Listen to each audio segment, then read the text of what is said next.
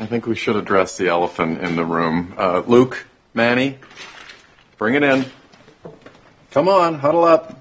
Football.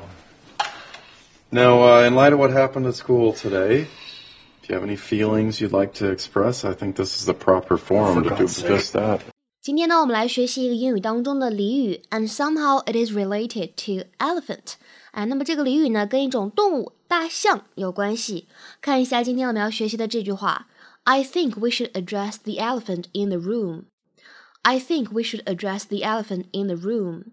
I think we should address the elephant in the room。我觉得我们应该直面这个明显的问题。首先呢，elephant 我们都知道大象，对吧？它的体积非常的大，非常明显。那么这个 address 怎么理解呢？很多同学会说，哎，老师，我好像记得这个单词是地址的意思。而且呢，如果同学稍微水平高一点的话呢，会知道这个 address 做名词或者做动词都可以表示发言或者讲话。但在这里这个短语当中呢，这个 address 它表示的意思是解决或者处理，to give attention to or deal with a matter or problem。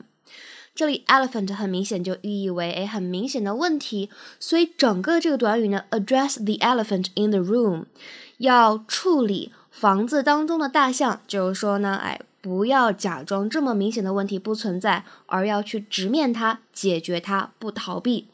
那么逃避问题呢？前两天我们学过了啊，叫做 sweep it under the rug，sweep it under the rug，把这个东西呢扫在地毯下面，哎，假装好像没有的样子。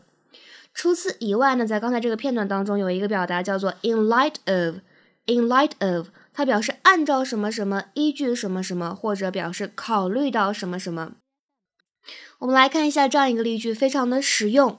In the light of recent incidents, we are asking our customers to take particular care of their personal belongings.